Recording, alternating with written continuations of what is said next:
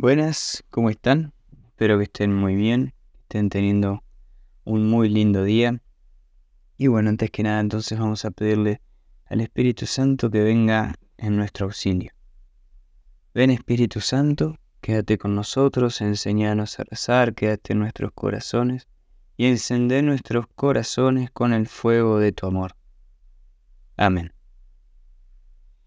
Y bueno, hoy eh, estaba leyendo las, las, lecturas y rezando un poco con ellas y, y me, me, encantó toda la, la, la, línea que tienen, las tres lecturas, eh, bueno, las cuatro, ¿no? Junto con el Salmo, eh, la lectura del libro de Ezequiel, la carta de, de, de Pablo a los romanos y el Evangelio de, de Mateo. Veía, bueno, primero me quedaba con, con lo que dice Pablo, que dice que la única deuda con los demás sea la del amor mutuo. Amarás a tu prójimo como a ti mismo, el amor no hace mal al prójimo, el amor es la plenitud de la ley. Y pensaba en cuántas veces nos dicen, o con razón, ¿no? Que, que somos incoherentes, quizás los cristianos, o, o mismos nosotros, eh, que vemos en, en, en actitudes que tenemos en el día a día, que tenemos esa incoherencia, en donde predicamos una cosa y hacemos otra cosa nos pasa todos los días. Bueno, si no te pasa, genial, buenísimo. A mí me suele pasar todos los días.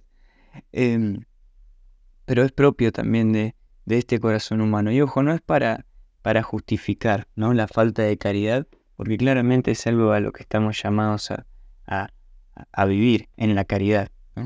Y, y, digo, bueno, qué, qué, qué difícil también esta caridad con el prójimo no solamente para, para no sé, para, para ayudarlo en algo, para acompañarlo en algo, que a mí me cuesta, ¿no? Bueno, por supuesto, eh, eh, sino para cuando uno tiene que corregir al otro, cuando uno le tiene que decir, eh, che, le estás pifiando, o por ahí no es la, la, la cuestión. Cuánta caridad que uno tiene que tener, cuánto trabajo interior, cuánto lo tuvo que haber rezado para poder ir a decirle al otro hermano y que sea constructivo, porque todos podemos criticar, todos podemos eh, eh, hacer ver cosas que no están bien. No estamos acostumbrados, de hecho eso está de moda, criticar y decir lo que no está bien. Eh, pero cuánta caridad hay, hay para decirle al otro, para que se, eh, hay que tener, ¿no? Para decirle al otro que se fije en dónde le está pifiando. Y, y, y es difícil, es difícil porque hay que hacer dos caminos, o al menos está bueno que podamos hacer dos caminos. Uno, que es el de la caridad con uno mismo, el del amor con uno mismo. En donde, a ver, donde empiezan a surgir en nosotros un montón de, de, de quizás de sentimientos, de cosas que no nos gustan, a la luz de, del camino que nos propone Jesús, que es el amor. Pero justamente lo que rezaba era que que esas cosas que van saliendo son propias de este camino de amor. Y a lo que nos invita Jesús, por ejemplo, yo, no sé, siento envidia. Siento envidia y estoy haciendo este camino de, de ser cristiano, de tratar de amar. Entonces intento no dejarme llevar por esa envidia. La envidia la puedo sentir, por supuesto, y la voy a seguir sintiendo a lo largo de toda la vida, tanto como otros sentimientos. Pero pero es importante no dejarnos llevar por eso. Ahí es donde está la caridad. Y también, no solo ahí, sino que teniendo como horizonte este camino de caridad y de amor que nos propone Jesús, bueno, a través de, Pablo, ¿no? Que Pablo toma las palabras de Jesús, por supuesto. Eh, sino también caridad con nosotros mismos en este proceso que estamos haciendo.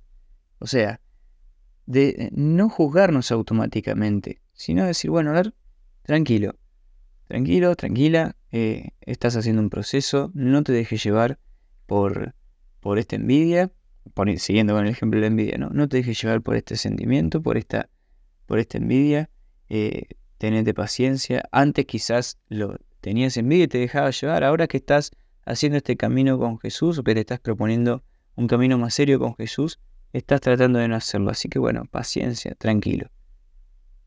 Y también hacer lo mismo con el otro en este camino. Que qué difícil es cuando, cuando uno quizás ve un defecto del otro, eh, no tratarlo con amor y con caridad. Que en definitiva cuando, cuando no nos tratamos con, con esta caridad, con este amor, se generan las discordias, se generan las divisiones, se generan las etiquetas, se generan los estereotipos. Eh, en vez de ser personas que siguen a Jesús, somos de tal rama o de tal otra rama. Y, y ahí estamos claramente faltando a la caridad. ¿Por qué? Porque nos dejamos llevar por algo que no es el amor de Dios. O porque, como dice Pablo, bueno, la ley, eh, el amor es la plenitud de la ley. Si no está la ley por encima del amor, sino al revés. El amor plenifica todo, o sea, la ley nos lleva a amar. Si, la vivimos bien, por supuesto, si no podemos vivir en un fariseísmo absoluto. Así que hoy tratemos de, pedir esta gracia. Es difícil, es difícil. El Papa en, la jornada de Lisboa, en la JMJ eh, de Lisboa, eh, lo que decía era que amar es un riesgo. Pero que hay que correr ese riesgo. Nosotros que somos cristianos tenemos que correr ese riesgo. Sí, nos van a salir más canas, nos vamos a poner más nerviosos, eh, vamos a tener quizás alguna, eh, eh, alguna ansiedad o algo ahí por el estilo que esté dando vueltas, que nos siga dando, pero eso es propio del humano, lo propio del amor es seguir viviendo en eso, seguir perseverando, por más que nos cueste. Así que vamos a pedir esta gracia, que nos dé el Espíritu Santo la fortaleza para poder vivir en esta caridad, en este amor, con nosotros mismos y también con el prójimo, por supuesto. ¿sí? Y tratar también de, aprender que no solo rezando juntos, como dice el Evangelio, eh, estamos unidos a Dios, sino que también con la comunidad, donde hay dos o tres reunidos en mi nombre, yo estoy presente en medio de ellos.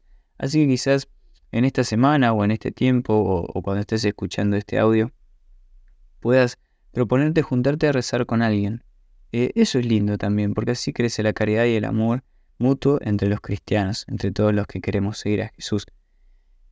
Así que bueno, ojalá que Dios siga obrando en nuestros corazones. Y bueno, les mando un abrazo y nos estamos escuchando.